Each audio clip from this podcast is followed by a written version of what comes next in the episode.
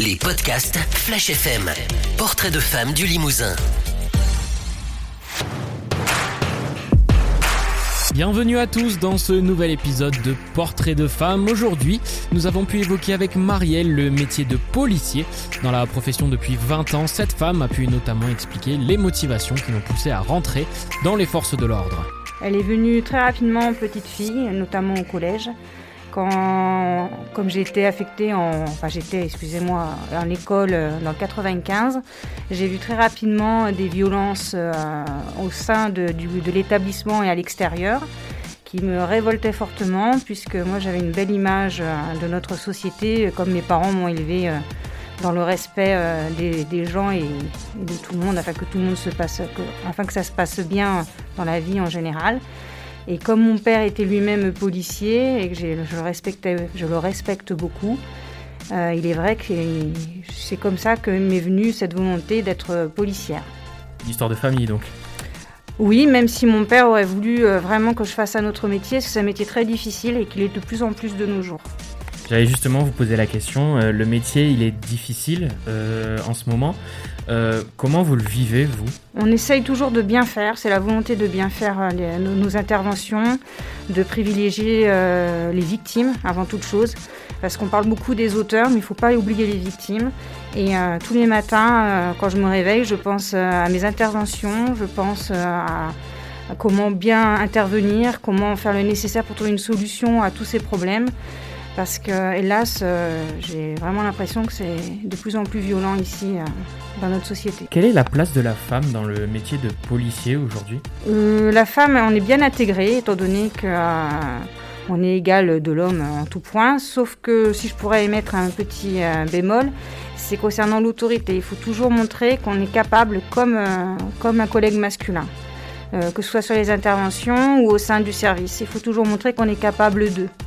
D'autant plus quand on est même un petit grade, il faut toujours se faire respecter, non seulement sur la voie publique et aussi par nos effectifs.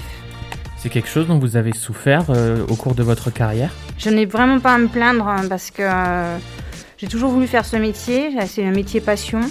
Donc euh, je suis toujours contente de faire ce métier. J'ai passé mes examens justement pour pouvoir intégrer une équipe et puis pour pouvoir, entre guillemets, commander mes effectifs dans la bonne humeur et dans le bien-être euh, de tous. Et de ce fait, euh, je suis très bien en tant que brigadier chef ici à Limoges. Mais il est vrai qu'il y a des situations difficiles, plus sur la voie publique que côté administratif. J'allais justement vous, vous, demander quelles étaient vos responsabilités aujourd'hui dans la police. Alors aujourd'hui, je suis affectée en police secours à Limoges. Donc, je suis chef d'une brigade brigade d'intervention. Les police secours sont toutes les personnes quand on fait appel au 17. Hein. Donc on peut intervenir sur euh, n'importe quel motif. Donc euh, mon rôle c'est d'être chef de bord euh, à bord soit un bord d'un véhicule sérigraphié comme vous le voyez actuellement sur Limoges ou au sein du commissariat on gère on fait la gestion administrative des fonctionnaires. Justement, vous parliez du fait que, en tant que femme, le petit bémol que vous auriez à, donner, c'est que vous devez toujours prouver, toujours montrer que vous avez de l'autorité, que vous pouvez faire le métier comme un homme, c'est pas difficile au, quotidien de, devoir toujours faire ça C'est clair que ce n'est pas un métier facile du tout. Euh, j'ai fait 14 ans de brigade anticriminalité de nuit. Euh, donc c'était dans mes premières années, hein, donc j'ai passé un examen parce que je voulais être dans une brigade anticriminalité, c'était un challenge. Et euh, où ça m'a été le plus difficile, c'est au contact de cette brigade anticriminalité où on intervient toujours sur le qui-vive. Aujourd'hui, les interventions, elles ont un peu changé pour vous? Donc oui, effectivement, nos interventions ont évolué, notamment depuis la mise en place du Covid. On peut constater que les gens cherchent un échappatoire dans certains produits stupéfiants ou de l'alcool.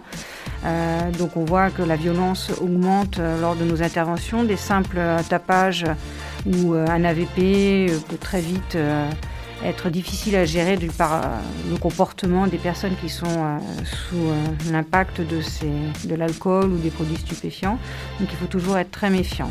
Quel conseil vous aimeriez donner aujourd'hui à des jeunes filles et des jeunes femmes qui, comme vous, veulent se lancer dans le, dans le métier et dans la police? Je pense qu'il faut savoir aller au bout de ses rêves et ne jamais regretter ce que l'on fait. C'est-à-dire qu'à partir du moment où on, veut faire ce métier, il faut se donner les moyens.